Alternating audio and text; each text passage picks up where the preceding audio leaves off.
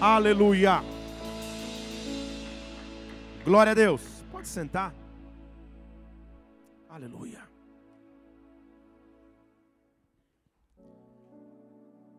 Abra comigo Isaías capítulo 11. Isaías 11.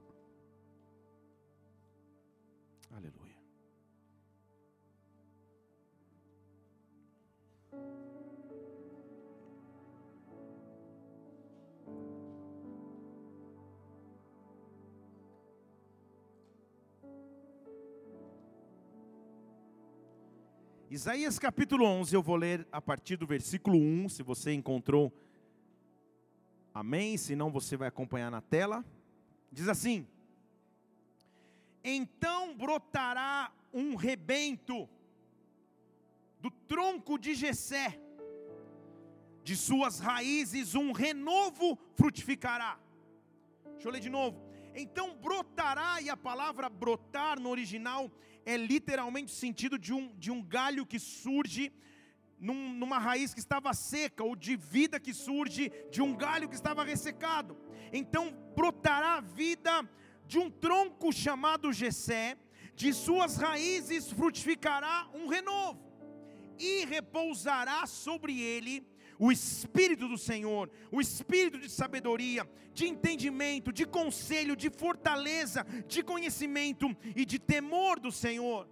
Deleitear-se-á no temor do Senhor, não julgará segundo a vista de seus olhos, nem decidirá segundo o ouvir dos seus ouvidos mas esse que brotar julgará com justiça os pobres, decidirá com igualdade em defesa dos mansos da terra, ferirá a terra com a vara de sua boca e com o sopro dos seus lábios matará o ímpio, brotará um rebento do tronco de Jessé. Espírito Santo de Deus, nós estamos em tua casa nesta noite, Senhor. Como é bom estarmos reunidos para te adorar, para te exaltar. Como é bom estarmos reunidos para sentirmos o teu toque real sobre as nossas vidas.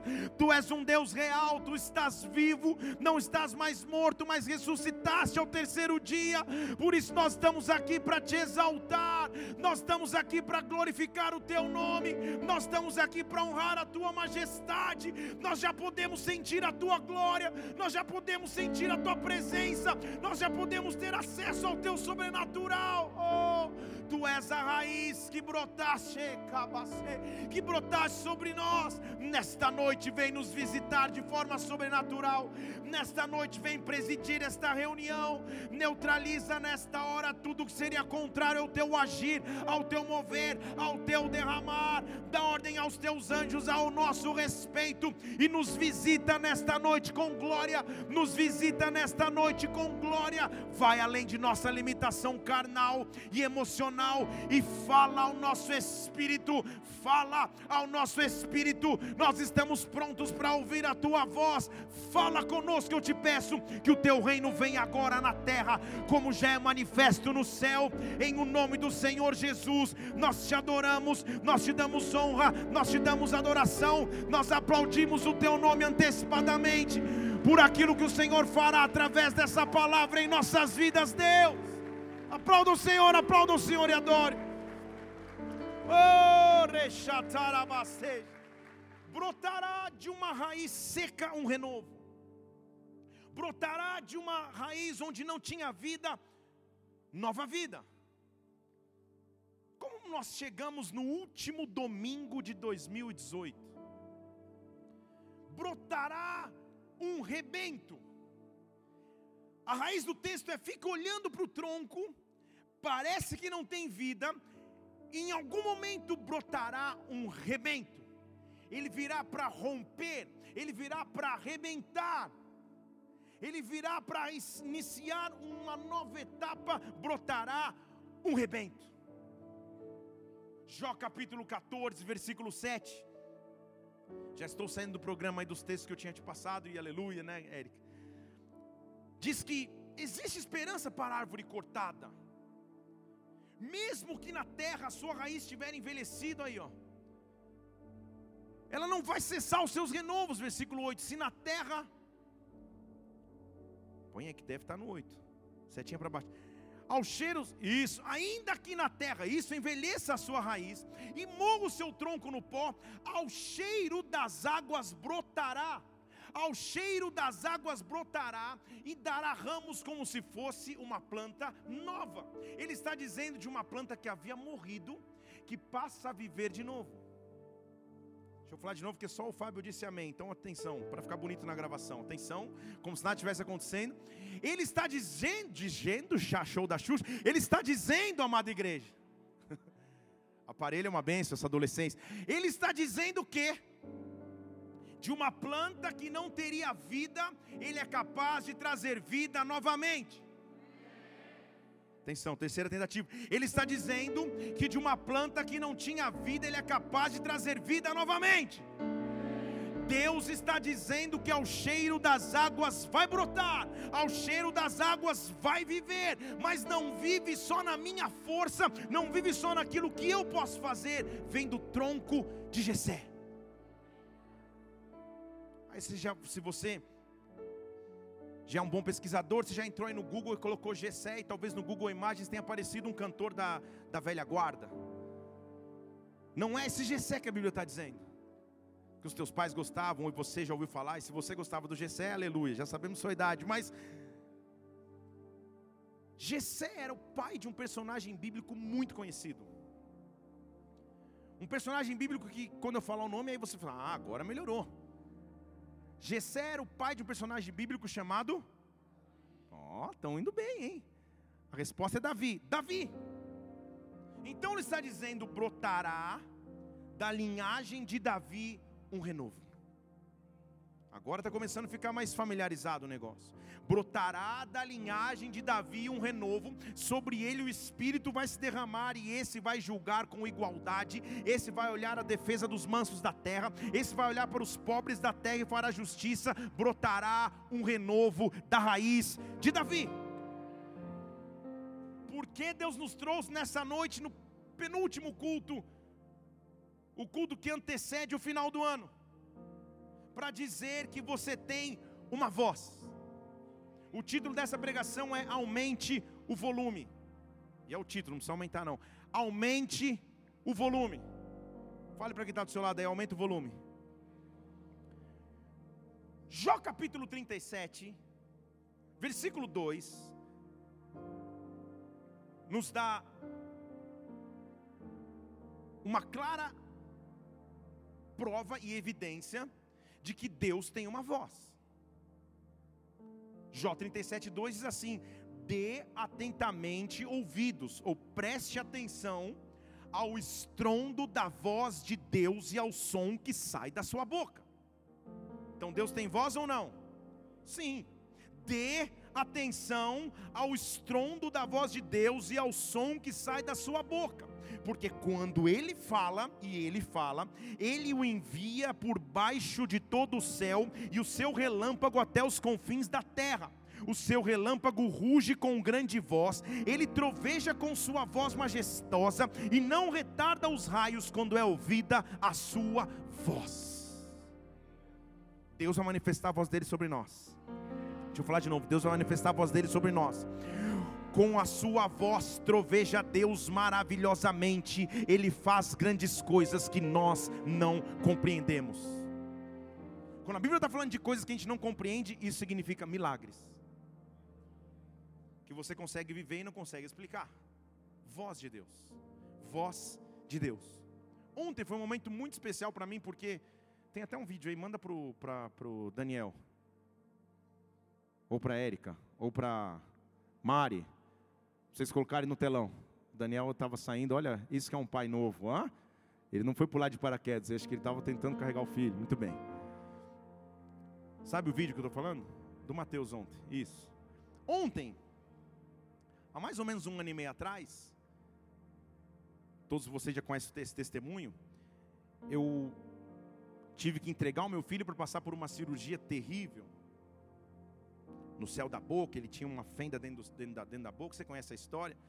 Foi um dos momentos mais difíceis da minha vida ter que levá-lo ao centro cirúrgico, porque na hora de decidir em casa, minha esposa virou para mim e falou: Eu não tenho qualquer condição de levá-lo ao centro cirúrgico e deixá-lo lá, então Ela olhou para mim, eu falei, poxa vida, será que o porteiro quebraria esse galho? Mas como, como, como restou para mim essa função paterna, eu, eu levei para o centro cirúrgico, foi difícil demais.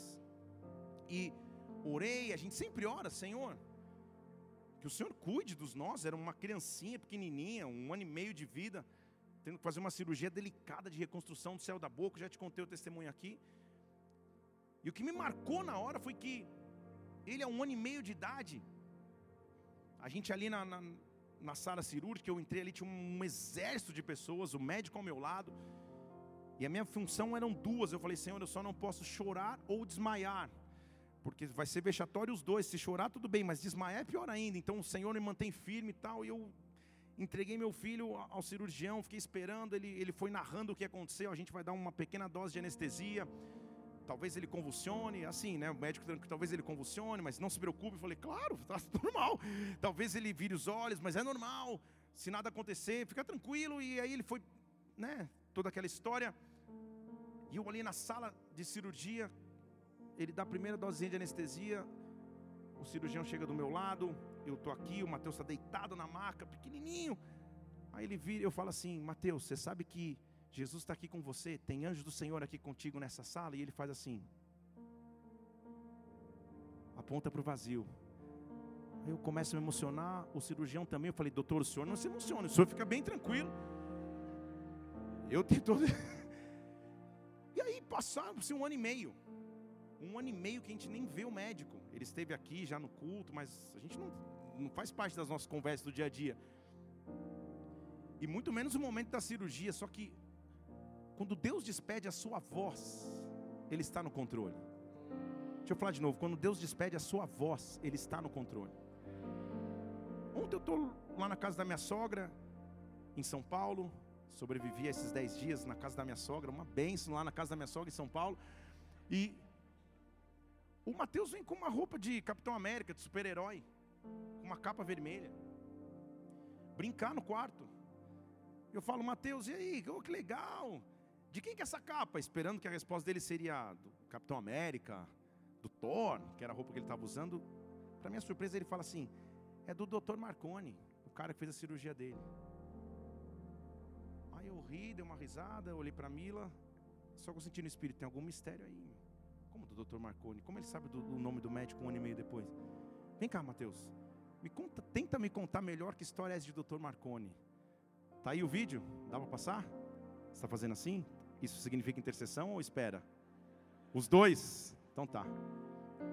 Eu começo a entrevistá-lo e começo a perceber que quando a gente usa a nossa voz para liberar a voz de Deus, algo sobrenatural acontece. Algo sobrenatural acontece. O que eu estou dizendo é que Deus está te dando autoridade nessa noite para ouvir o estrondo que vem da voz de Deus, e o estrondo dessa voz vai ressoar sobre a tua. Deus vai te dar força, para que a voz comece a soar de novo, para que a glória dele se manifeste através da voz dele sobre a sua vida. Quando ele manifesta a sua voz, Jó 37, versículo 2 diz: há um estrondo e um som que sai da sua boca. Eu quero que você pare para pensar qual é a área da sua vida que você precisa desse estrondo de Deus, desta voz de Deus. Salmo capítulo 18, versículo 13: O Senhor trovejou a sua voz, e quando ele troveja a sua voz, a saraiva e brasas de fogo, ele derrama setas e espalha, multiplica raios. Ah, vocês estão mexendo no vídeo. Isso significa dizer que está pronto o vídeo? Vamos ler. Vou ler primeiro Salmo 18, 13. O Senhor trovejou a sua voz, a saraiva e brasas de fogo. Igreja, tudo que eu sabia é que eu deixei meu filhinho de um ano e meio na mesa de cirurgia.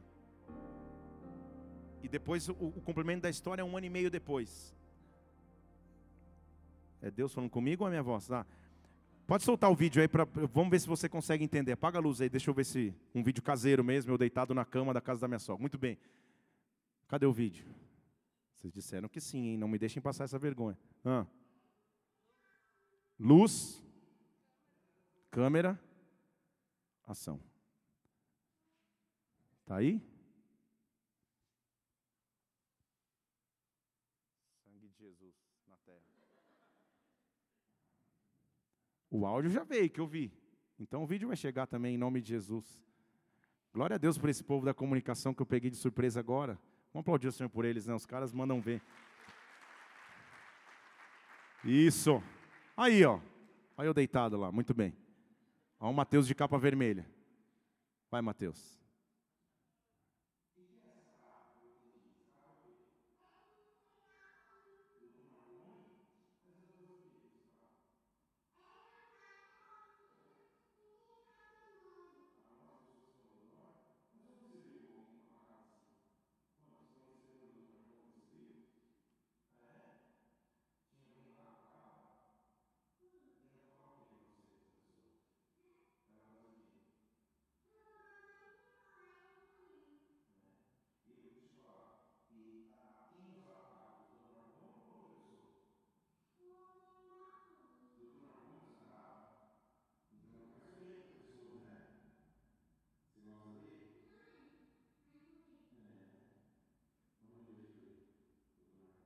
O beijo da criança moderna, como ele manda.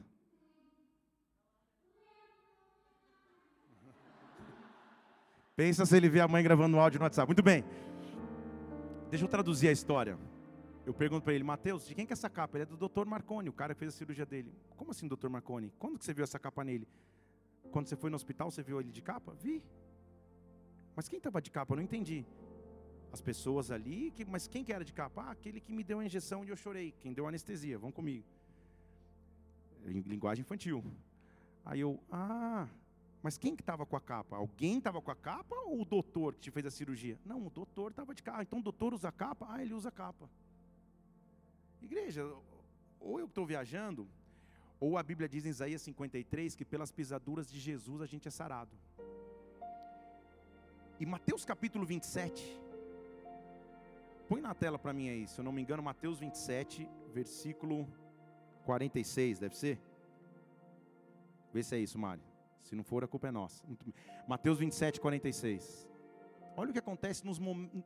Exatamente. No momento das pisaduras de Jesus. Jesus grita, Senhor, porque me desamparaste, versículo 47. Pensava que ele chamava Elias, versículo 48. Então pegaram vinagre e deram para ele beber, versículo 49. Então disseram, deixa Elias vir salvá-lo. Não, põe do pai, com 50. Então ele, não, já aí voltei. Então volta. 28, isso, eu falei que era 28, pessoal. Mateus 40, 27, 28, isso mesmo. Esse é o final da minha pregação de hoje. Mateus 27, 28. Os soldados levaram Jesus ao pretório e reuniram em torno de uma corte. Versículo 28. Colocaram nele um manto você sabe que cor que é escarlate? Você sabe que manto que é escarlate? Vermelho. Você entendeu? Como que meu filho vem com uma capa vermelha dizendo que é do doutor? Eu não sei dizer quem estava com ele na mesa de cirurgia, porque eu não estava lá. Mas eu sei dizer o que eu pedi. Eu sei dizer o que eu falei, Senhor Jesus, eu não posso estar lá dentro. Usa as mãos do médico, mas faz você a cirurgia no meu filho. Estão aqui?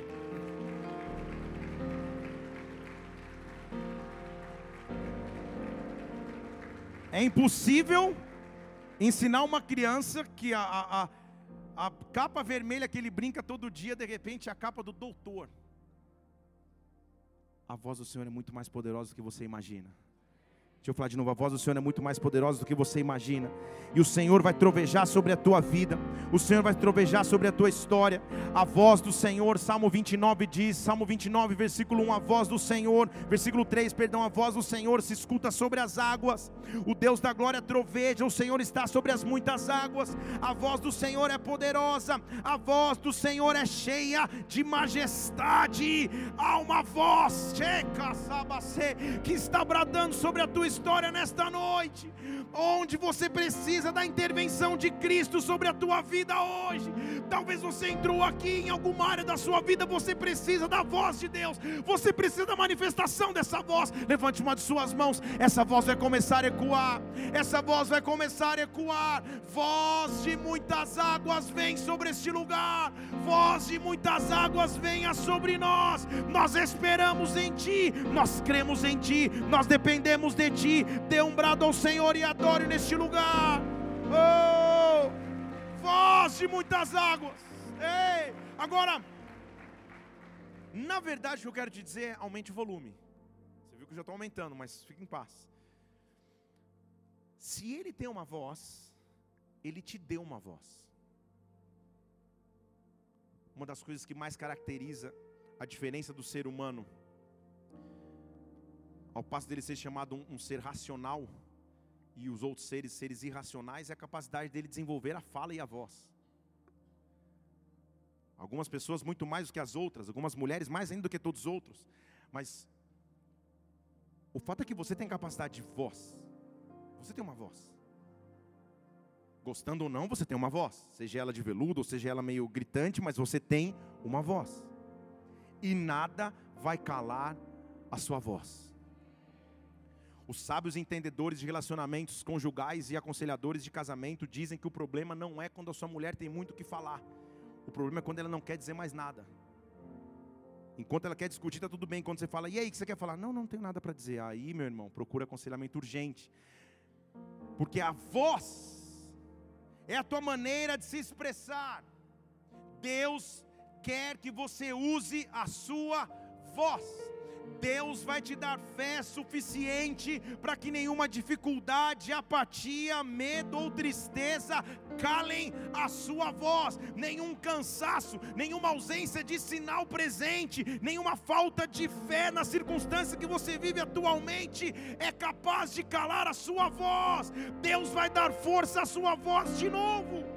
Num momento de transição difícil, em Isaías capítulo 6, versículo 1, diz que o rei Uzias havia morrido, e Israel precisava viver um novo tempo.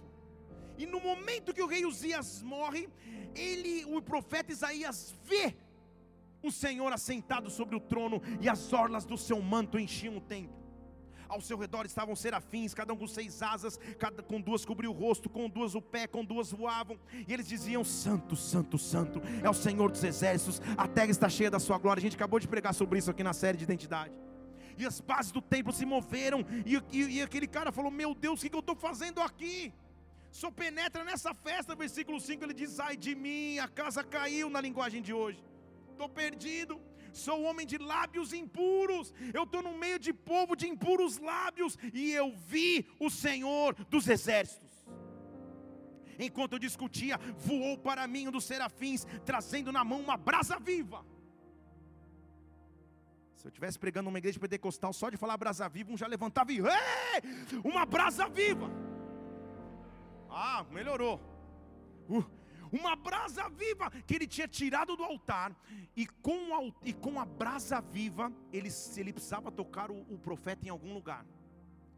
Só que a Bíblia diz que ele não toca na cabeça, não toca nos pés, não toca nas mãos, não toca na orelha. A Bíblia diz que ele coloca a brasa viva, versículo 7. Ele pegou a brasa e tocou-me os lábios, tocou a minha boca, tocou a minha boca e diz: A tua iniquidade foi tirada, o teu pecado foi perdoado. Sabe o que ele está dizendo? Ele está mostrando para Isaías: Isaías, a base do teu envio, a base do teu ministério, não é o que os teus pés podem percorrer, não é o que as tuas mãos podem fazer, não é o que a tua cabeça pode pensar, a base da tua vida comigo é o que a tua boca pode dizer. Você é um profeta, use a tua voz, você é um profeta, profetiza, chaça, Eu toco os teus lábios com uma brasa que veio do altar para que você fale. E ele pergunta assim: a quem que eu vou enviar? Quem pode ir por nós? Versículo 8. Então eu disse: Eu estou aqui, envia-me a mim. Eu estou aqui, usa a minha voz. Eu estou aqui, usa a minha voz, aumenta o volume, usa a minha voz, usa a minha voz, usa a minha voz. Quem é o exército de Deus que em 2019 vai dizer: Senhor, usa a minha voz, usa os meus lábios, usa os meus lábios sobre a minha própria circunstância, usa os meus lábios sobre a minha realidade, usa os meus lábios sobre a minha nação, usa os meus lábios sobre a minha cidade, usa os meus lábios sobre a minha família. Toca-me com brasas vivas do altar. Eu sou uma voz pronta para clamar. Porque aí esse cara começa a clamar. Ele começa a entender o que é o clamor, o que é o poder de usar a voz. Em Isaías 40, versículo 3, ele diz assim: Eis que há uma voz que clama no deserto. Eu sei que há uma voz que clama no deserto. Clamar na cachoeira é fácil, na cachoeira, igual dizem alguns. Agora, clamar no deserto é difícil.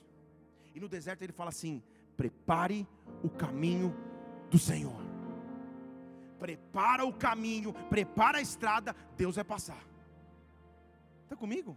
Ele está gritando para um deserto prepara o caminho para o Senhor, porque todo vale que será levantado, será batido todo monte, todo outeiro, o terreno que antes era acidentado vai ser nivelado, o que é escabroso vai ser aplanado, e a glória do Senhor se revelará, e toda a carne juntamente o verá, pois a boca do Senhor o disse através da minha. Estão comigo? E ele diz assim: Você, olha como ele, olha como ele, ele te, te te classifique, que rótulo ele te dá. Você, versículo 9, anunciador de boas novas, sobe num lugar alto. Ou seja, não vai se esconder embaixo da cama, não. Não vai ficar tímidozinho. Sobe num lugar alto. Você é anunciador de coisas grandes. Levanta no lugar alto. Você é anunciador de boas novas. Levanta a tua voz fortemente. Ele está dizendo, não me vem com, ah, a sede do Senhor. Não, não, não, não. Sobe num lugar alto e dá um brado. Sobe num lugar alto e aumenta o teu volume. Sobe num lugar alto e usa a tua voz. O que eu estou dizendo aqui em português claro é que muitas coisas querem calar a nossa voz. Muitas coisas querem calar e abaixar o volume da sua voz. Mas nessa noite Deus está te convidando para subir num lugar alto. Para subir num lugar de dizer, Senhor, eu estou aqui para anunciar coisas grandes e novas sobre a minha própria vida. Eu vou usar os meus lábios de maneira forte. Eu vou dizer: Não temas, cidades de Judá, aqui está o vosso Deus. E eu estou dizendo no versículo 10: O Senhor virá com poder, o seu braço dominará, e a sua recompensa está diante dele. Levante uma de suas mãos. Eu estou aqui no lugar alto para dizer a você: O Senhor virá com poder sobre a sua vida, o seu braço virá com poder sobre a sua casa, o Senhor virá com poder sobre a tua história, e a recompensa que Ele tem sobre ti é grande. Dê um brado ao Senhor, não deixe a sua voz se calar. Nada cala minha voz, nada cala minha voz. Ei! Sobe num lugar alto e anuncia. Sobe no monte alto e anuncia. Você que era o mesmo cara que antes estava achando meus lábios são impuros, eu vi o rei, eu não caibo nessa história, eu não sou desse lugar. Ah, tua boca foi tocada com uma brasa viva do altar, e agora você recebeu uma comissão. O que eu estou dizendo é vai começar a chover brasa viva do altar sobre ti, sobre a tua família, sobre a tua casa. Se prepara em 2019. Usa a tua voz, usa a tua voz. Na verdade, vou deixar você aumentar o teu volume agora. Levante suas duas mãos aos céus e usa a tua voz. Comece a profetizar sobre o teu 2019. Comece a profetizar sobre a tua própria vida. Comece a profetizar sobre a tua história. Aumenta o volume, aumenta o volume, aumenta o volume, aumenta o volume, aumenta o volume sobre a tua vida. Eu subo no lugar alto para ser anunciador de boas novas. Eu anuncio boas novas eu profetizo cura sobre a minha casa, eu profetizo bem sobre o meu ministério, eu profetizo salvação na minha família. Eu uso a minha voz, eu uso a minha voz, eu uso a minha voz. O medo não me paralisa mais, a ausência de sinais não me paralisa mais. Eu uso a minha voz pela fé.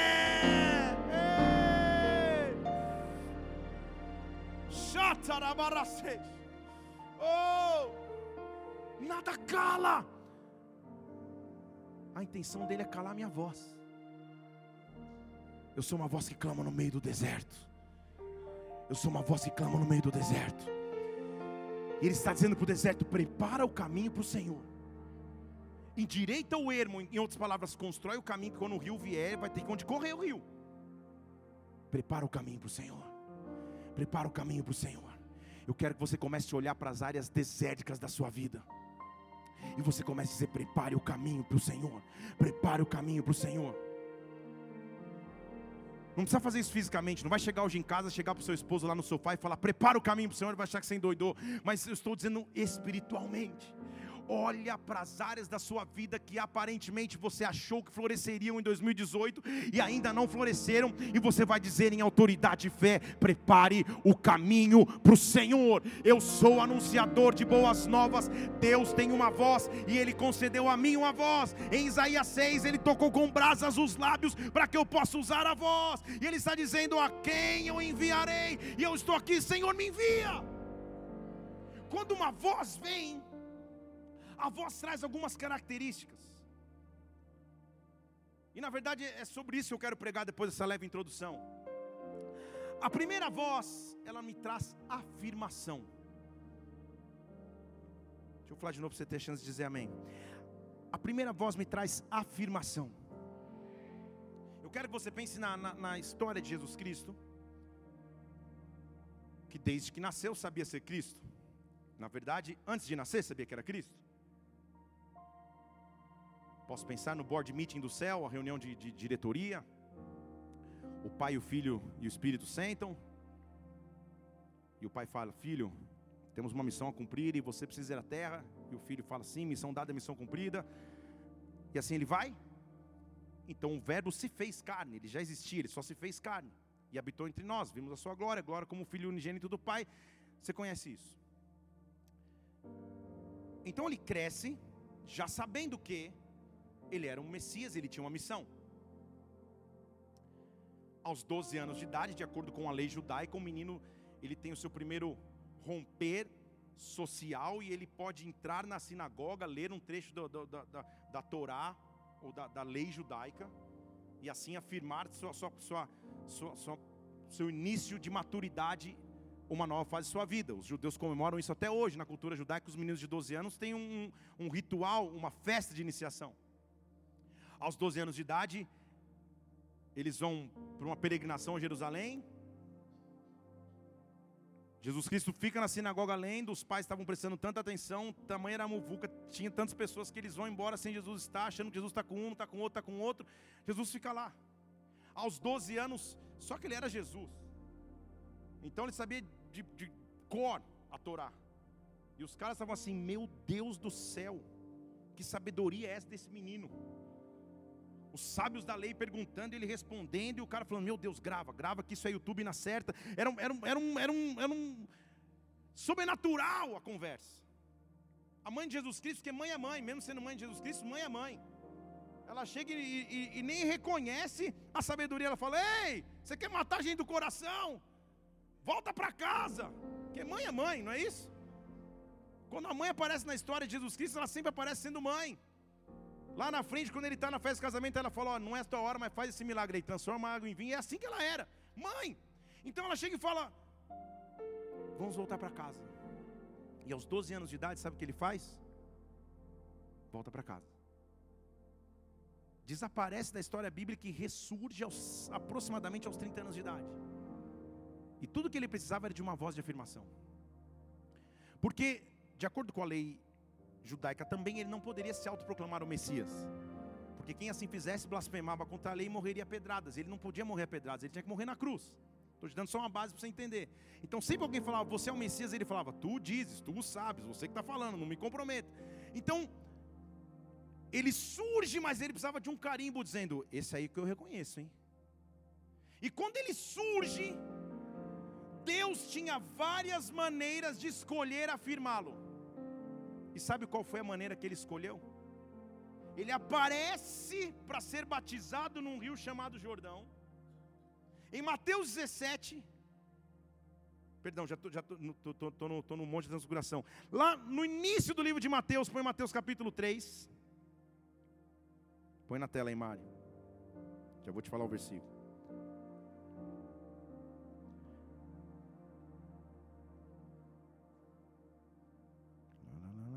Mateus capítulo 3, versículo 16. Jesus foi batizado. E quando ele foi batizado, saiu da água, os céus se abriram, o Espírito Santo desceu como uma pomba sobre ele. E aí, de todas as formas que, que Deus podia escolher para falar ou para afirmar o seu filho, sabe o que ele escolhe? Versículo 17: Eis que uma voz dos céus. Você pensa nessa voz, gente? Pensa nessa voz. Cid Moreira é básico, lendo Salmo 23, pensa na voz. Este, esse, que vozinha chimbregue. Este. Não dá nem para imitar. Você imagina a voz. Todo mundo ali, ele fala: Este é o meu filho amado. Neste filho eu tenho prazer. Este é o meu filho amado. Neste filho eu tenho prazer. Este é o meu filho amado, neste filho eu tenho prazer. Este é o meu filho amado, neste filho eu tenho prazer. Chata Não dá para te explicar isso, mas vou te explicar. Volta um versículo, versículo 16. A Bíblia diz que então, quando Jesus Cristo se manifesta, o céu se abre, põe lá no versículo 16, e vem uma pomba do céu. Olha, olha a imitação da pomba, vem uma pomba do céu. Me chama para tua imagem em ação de ano novo. Vem uma pomba do céu. A pombinha veio voando e pousou sobre ele. Por que isso? Não dá tempo de falar, então não vou falar sobre isso hoje. Obrigado, era só para dar essa pausa dramática para você prestar mais atenção. Lembra comigo que lá na arca de Noé, Noé lançou uma pomba para encontrar a terra seca e a pomba não voltou. Dá tempo, depois você lê lá. A figura é: a pomba percorreu anos, séculos, meses, dias, e não achava local para pouso. Mas quando vier o local de pouso adequado, a pombinha pode reaparecer então o Espírito Santo reaparece, senta-se sobre Jesus Cristo, e o selo de afirmação do Pai vem dizendo: Este é o meu filho, nele eu tenho prazer. Este é o meu filho, nele eu tenho prazer. O que eu estou dizendo é: quando você se levanta para a glória de Deus, os céus se abrem, o Espírito Santo vem sobre ti, e uma voz afirma a tua história. Uma voz vai começar a te afirmar, uma voz vai tocar a tua história história, uma voz transforma a tua vida. Escute essa voz, aumente o volume, Deus. Fala, libera a tua voz sobre mim. Agora, se a primeira voz é a voz de afirmação, a segunda voz é a voz da conquista. Então, depois da voz de afirmação, agora eu tenho uma voz de conquista. Mateus capítulo 27, agora sim, versículo 50, que é o que eu tinha dito lá. Jesus está em cima da cruz. E de novo, olha o método que ele escolhe para se despedir. Jesus bradou com grande voz. Aí você vê comigo se foi um volume baixo ou volume alto. Se ele aumentou o volume ou não. Ele bradou com grande voz e entregou o Espírito. Quem que entregou? Quem que entregou? Ah, então por isso que a morte não venceu. Se ele não tivesse entregue, ficar lá tá até hoje lá. Então ele entregou. Ele deu um brado. Nas tuas mãos entrega o meu espírito, está consumado com um grande brado. Ele entrega o espírito. Nesse momento, o véu do santuário se rasgou, não há mais separação. A terra tremeu, as pedras se fenderam, os sepulcros se abriram, os corpos dos santos que tinham dormido foram ressuscitados. Pensa comigo, um bradinho. Você vê o poder da força da voz de Jesus Cristo. E o mais interessante para mim é o versículo 54, quando o centurião que guardava Jesus viu o terremoto e o que tinha acontecido, disseram para o outro: calma aí, esse cara era filho de Deus, só pela voz. Estão aqui? Só pela voz porque não dá tempo de explicar, mas vou explicar mesmo assim. A morte de cruz era cruel demais, não pelos ferimentos, pelo sangramento, pela pancada, pela chicotada que você vê no filme, que é triste demais, mas a morte de cruz era cruel demais, porque o corpo ficava pendurado de uma forma que o tórax caía para frente, os pulmões se comprimiam, a pessoa morria de asfixia, morria de falta de ar em cima da cruz. Agora, como quem está morrendo de falta de ar, fala: Aleluia, que falta de ar! Me dá uma bombinha, estou morrendo, oh, nas tuas mãos. Quando o cara viu, calma aí, esse cara não pode estar gritando em cima da cruz. Eu sou centurião, eu vejo o cara morrendo na cruz todo dia. Eu sei que o cara morre sem ar. Como que esse cara está morrendo gritando? Se nem a força da morte tirou a voz do meu Cristo, nada pode tirar a tua voz, nada pode roubar a tua voz, nada pode roubar a tua voz. Há uma voz de conquista, e aquilo que ele conquistou na cruz agora pertence a você. Aquilo que ele conquistou na cruz pertence a você. A cura que ele conquistou na cruz, a paz que ele conquistou na cruz, a esperança que ele conquistou na cruz. Aumenta o volume da sua voz, porque é tempo de bradar ao Senhor. Dê um brado de seca, baraste igreja. Dê um brado a Ele neste lugar. Aumente teu volume. Então, voltando no início, Isaías 11:1 diz que do tronco de Jessé brotaria um renovo. E eu já te disse que Jessé era pai de quem? Davi. Então, da raiz de Davi brotaria um renovo. Esse é, um, é, uma profecia messiânica da parte de Isaías. Estão comigo aqui, sim ou não? Nada é capaz de calar tua voz. Nada é capaz de calar tua voz. Independente das circunstâncias, nada é capaz de calar sua voz. Eu quero que você pense um pouco em Jesus Cristo. Era cotidiano, seu dia a dia era viver no meio de multidão. Multidão, um cara apertando do lado, outro do outro, puxando o cabelo, um empurrando, um pisando no pé. Você sabe o que é multidão? Você não sabe, frequente as esteiras de bagagem dos aeroportos, você sabe o que eu estou dizendo. Multidão. O cara pisa em você, ultrapassa, é uma loucura. Agora, era uma multidão de desesperados, querendo uma cura, querendo uma imposição de mãos, querendo um milagre, querendo algo sobrenatural. Multidão. Isso, crianças, tudo acontecia numa multidão. Tá, tá em paz, tudo tranquilo. Tudo bem, glória a Deus. Olha que gracinha. Olha que bonito, tudo bem? Depois vamos semear um pouquinho desse cabelinho, né, irmão? Aleluia. Fique em paz aí, tá? Multidão! Era desesperador frequentar uma multidão de Jesus Cristo. Se você tivesse uma enfermidade. Agora eu consigo imaginar que talvez a pior das enfermidades que se podia ter no meio de uma multidão, ou que se pode ter no meio de uma multidão, é a cegueira. Se você é mudo, tudo bem, você não vai conseguir gritar com ninguém, mas se você é surdo, ok, mas pô, você não consegue enxergar. Você leva bicuda, bicuda é do meu tempo, você leva pisão no pé, você leva puxão na orelha, você leva empurrão, você não tá nem sabe de onde vem. Pô, é difícil demais caminhar sem enxergar. É difícil demais continuar tendo perspectiva ou tendo voz, como uma criança para não perder a gancho.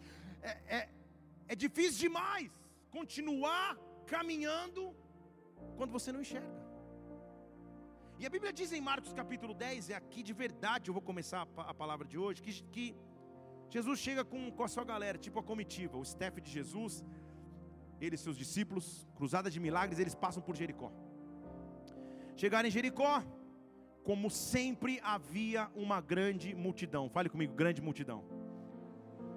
Multidão, então, entenda comigo como grande limitador, grande fator de limite, grande obstáculo. Naturalmente já seria obstáculo. Imagina ser um cego. E pior, ser um cego sentado no meio da multidão. Pior, ser um cego sentado e um mendigo. Não há qualquer chance para esse cara ser ajudado ou lembrado, porque Jesus vai passar, nem as esmolas que ele recebia ele vai receber. Só que uma coisa todo cego tem é que eles têm a audição aguçada. E diz a palavra de Deus no versículo 47 que o cego ouviu que Jesus estava passando. Ouviu. E quando ele ouviu, sabe o que ele fez? Deixa eu falar de novo. Sabe o que ele fez? Ele começou a usar a sua voz estou enxergando nada, eu não sei para onde vem, não sei para onde vai, não sei o que vai acontecer em 2019, 2018, já nem estou sabendo mais, Senhor Jesus, aleluia, não estou enxergando nada. Eu estou sentado à beira do caminho, parece que tudo está passando, todo mundo está casando, tendo filho, eu, oh, sangue de Jesus tem poder, estou cego. Ou estou cega, Senhor, abre os meus olhos, não estou vendo nada. Deus, eu preciso enxergar o caminho, eu preciso enxergar a saída, eu estou cego, mas eu escuto. Está passando Jesus Cristo. Mas algo começa a me surpreender. Porque esse cego começa a clamar e ele diz assim: Filho de Davi! Opa! Filho de Davi! Tem compaixão de mim! Não, você está dizendo aleluia, mas quero que mais gente diga aleluia, porque talvez não está entendendo o que ele está falando. Aleluia, estamos juntos agora. Sabe o que ele está dizendo assim? Ele está falando: olha, Jesus, está todo mundo enxergando muito bem aqui na multidão, mas eu sou o único que vejo. Ninguém aqui sabe.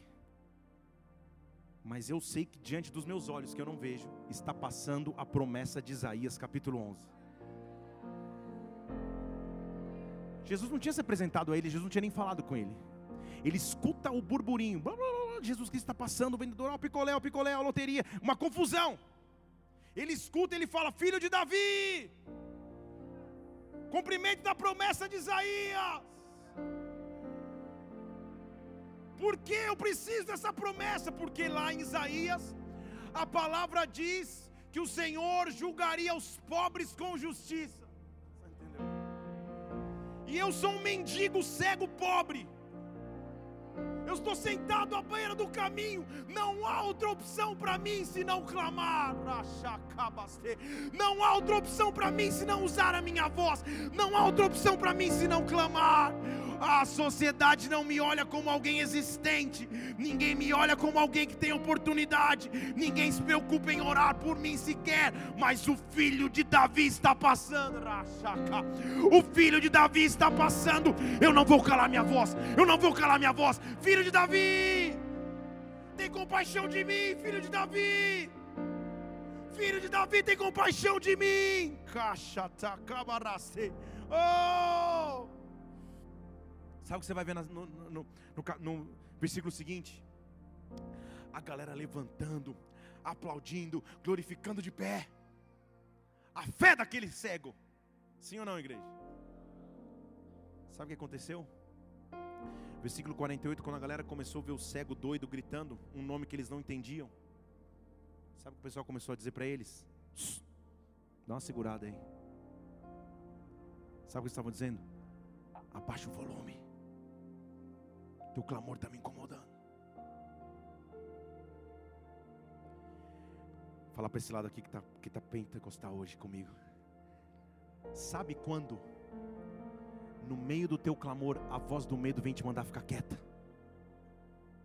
Sabe quando, no meio do teu clamor, a voz da apatia, da frieza espiritual vem te mandar calar a boca? Com perdão da expressão. Sabe quando no meio da dificuldade que você passa, a voz dos temores, da angústia, da ansiedade, da depressão, da imoralidade, eles vêm dizendo: fica quieto, para de gritar, para de clamar. Quando o cego estava sentado ali, ele ouviu todo mundo dizendo para ele: fica quieto, ele não está enxergando nada, ele é cego. Tá, ele está lá só e aquela confusão, ele gritando, e daqui a pouco ele começa a escutar um burburinho do lado dele um motim do lado dele, e todas as vozes diziam: põe lá, deixa na tela, por favor, Mário, versículo 48. Fique quieto, fique quieto, fique quieto, fique quieto, fique quieto. Quais são os fiques quietos, se é que existe o plural para essa expressão, que batem no teu coração e na porta da tua vida e bateram durante todo esse ano e talvez os últimos anos. Sabe o que a Bíblia diz quando ele está sentado ali, mendigando à beira do caminho? Ele fala: Ah, é? Vocês estão mandando ficar quieto? Então a Bíblia diz: Então ele clamava ainda mais. Sabe o que ainda mais significa no grego original desse texto? Então ele aumentou o volume de sua voz estão aqui? Ah, é? Não é para gritar, desculpa aí, estava incomodando. Filho de Davi! Filho de Davi! Ah, é medo? Você quer que eu fique quieto? Ah, é desesperança? Você quer que eu fique quieto? Ah, é dificuldade financeira? Você quer que eu fique quieto? Filho de Davi! Tem compaixão de mim, filho de Davi, tem compaixão de mim. Nada vai calar a minha voz nada vai calar a tua voz. Nada, nada, nada, nada, nada. Oh! E aí, agora começa a pregação. Sabe o que me chama a atenção desse texto? Que Jesus parou. Ele parou? Gente, é, multidão é multidão. Pensa na multidão de Jesus Cristo. Cego era tipo, entra na fila, leproso, Vamos organizar leproso aqui, cego aqui. Tudo era, era uma confusão. Jesus parou. Agora conclua aqui comigo. Ele não parou porque ele viu a cegueira. Ele parou porque ele ouviu a voz.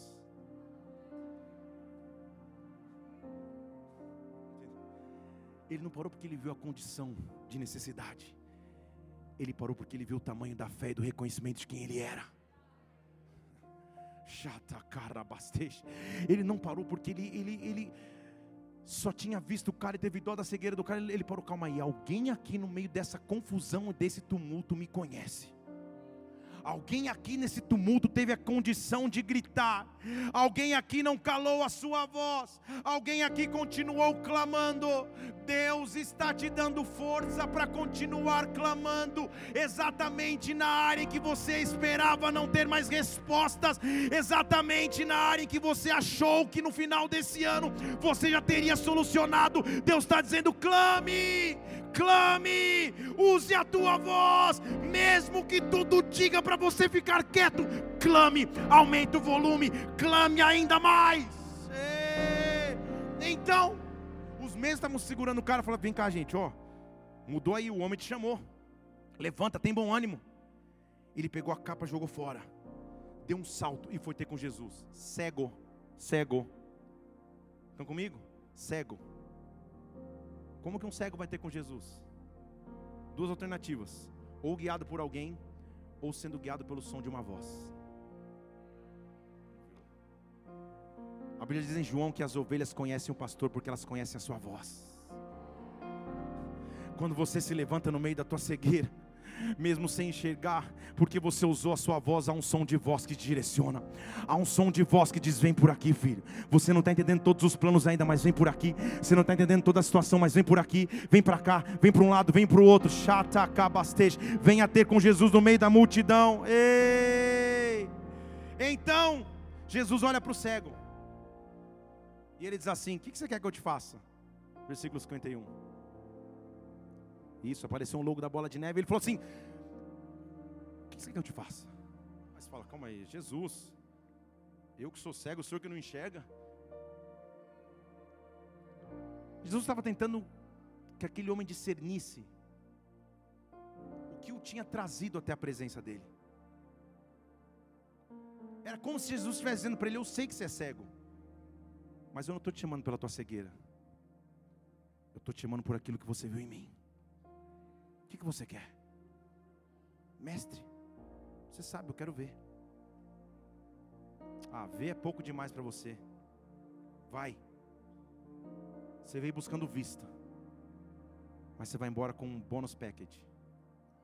Você vai embora com um pacote de bônus. Eu quero ver. Ah, não. Tudo bem, pode ir embora. Versículo 52. Vai. Tua fé te salvou. Vista era pouco demais, você precisa de salvação. Vista era pouco demais, você precisa de salvação. E a Bíblia diz que imediatamente ele recuperou a vista. Imediatamente ele recuperou a vista. Agora presta atenção no final do versículo. E foi seguindo pelo caminho. E foi seguindo pelo caminho. Deixa eu terminar aqui para dizer para dizer para você o porquê é importante ter uma voz. Depois você estuda biblicamente para você ver se você consegue provar o contrário. Este é o único, deixa eu voltar de novo aqui. Este é o único cego na Bíblia que tem o seu nome mencionado na hora do milagre. Já parou pensar nisso? Tem o cego lá que Jesus Cristo cospe no rosto dele. Tem o cego que ele passa a, a, a lama no olho dele. Tem mulher com fluxo de sangue que não sabe o nome. Tem paralítico no tanque de Betesdas, não sabe o nome. Por que, que esse cara tem o seu nome mencionado? Por que, que o nome dele é mencionado na história? Estão aqui comigo? Porque ele foi seguindo pelo caminho. Os outros, no meio da multidão, não dá para fazer registro. Curou a mulher que estava com fluxo de sangue, ela voltou para casa dela. Curou o paralítico, tudo bem. Mas esse cara aqui foi curado e não largou mais. Não largou mais a equipe de Jesus Cristo. Então, de um cara sentado à beira do caminho mendigando, ele foi curado, salvo e ganhou um ministério.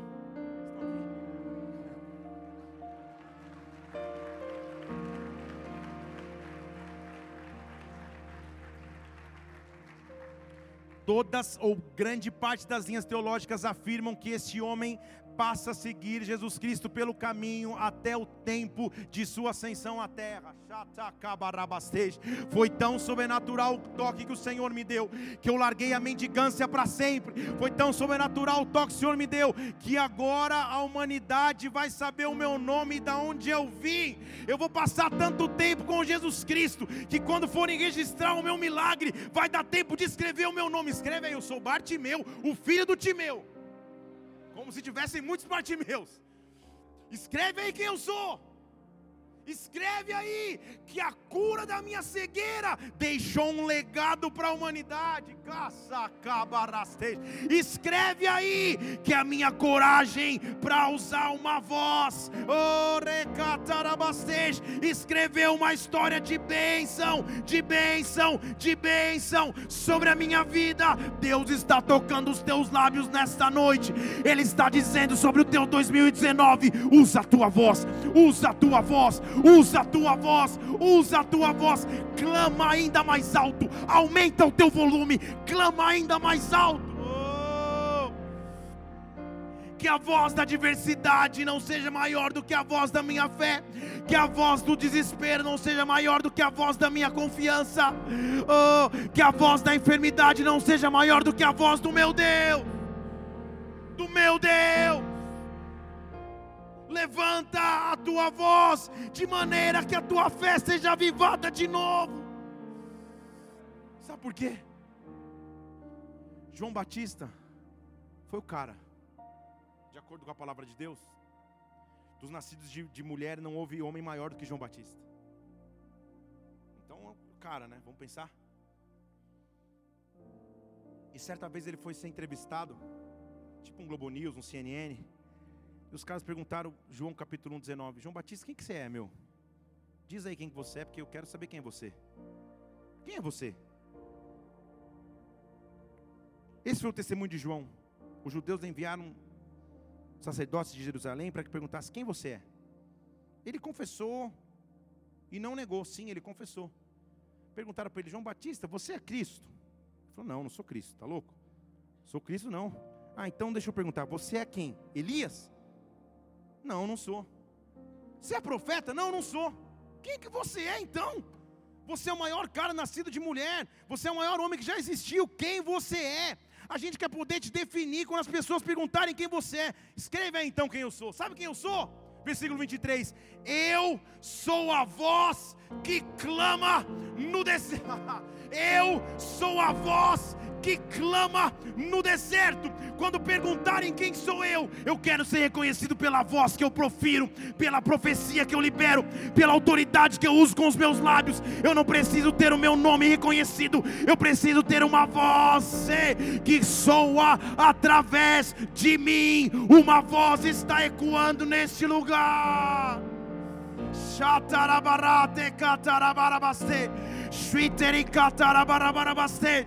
Feche seus olhos neste lugar agora.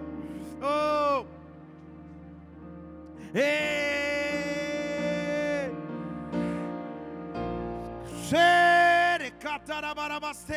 O que tentava calar tua voz até então o que tentava calar a tua voz até então, aumenta o volume. Eu não vou ficar mais em silêncio diante das circunstâncias, eu não vou me, abater, eu não vou me constranger, eu não vou me intimidar, pelo contrário, eu vou me quebrantar diante de Deus, porque no quebrantamento a bênção, no quebrantamento a derramar, no quebrantamento a sobrenaturalidade. Oh.